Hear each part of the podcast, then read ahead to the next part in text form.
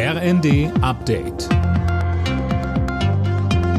Stündlich neu. Auf den Punkt informiert. Ich bin Linda Bachmann. Guten Morgen. Nachdem erstmal kein russisches Gas mehr nach Deutschland kommt, gewinnt die Debatte über AKW-Laufzeiten wieder an Fahrt.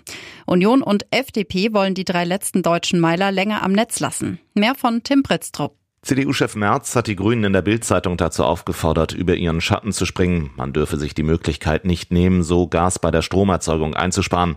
Ähnlich hatten sich zuletzt auch FDP-Politiker geäußert. Die Grünminister Habeck und Lemke haben einem Weiterbetrieb der deutschen Kernkraftwerke bereits mehrfach eine Absage erteilt. Aktuell sind in Deutschland noch drei AKWs am Netz. Ende des Jahres werden sie abgeschaltet.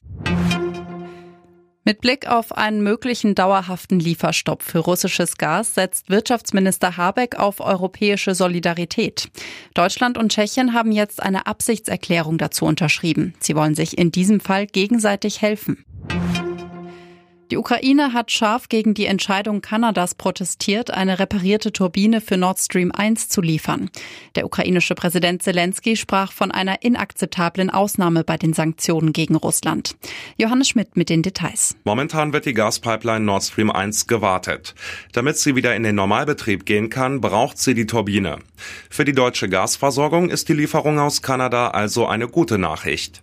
Der russische Präsident Putin werde die Ausnahme von den geltenden Sanktionen jedoch als Zeichen der Schwäche des Westens sehen, warnt Zelensky. Deutschland gegen Spanien. Dieses Duell steht heute ab 21 Uhr in London bei der Fußball-EM der Frauen an. Die DFB-Auswahl hatte zum Auftakt des Turniers mit einem 4 zu 0 Erfolg gegen Dänemark begeistert.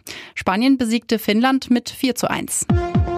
Alle Nachrichten auf rnd.de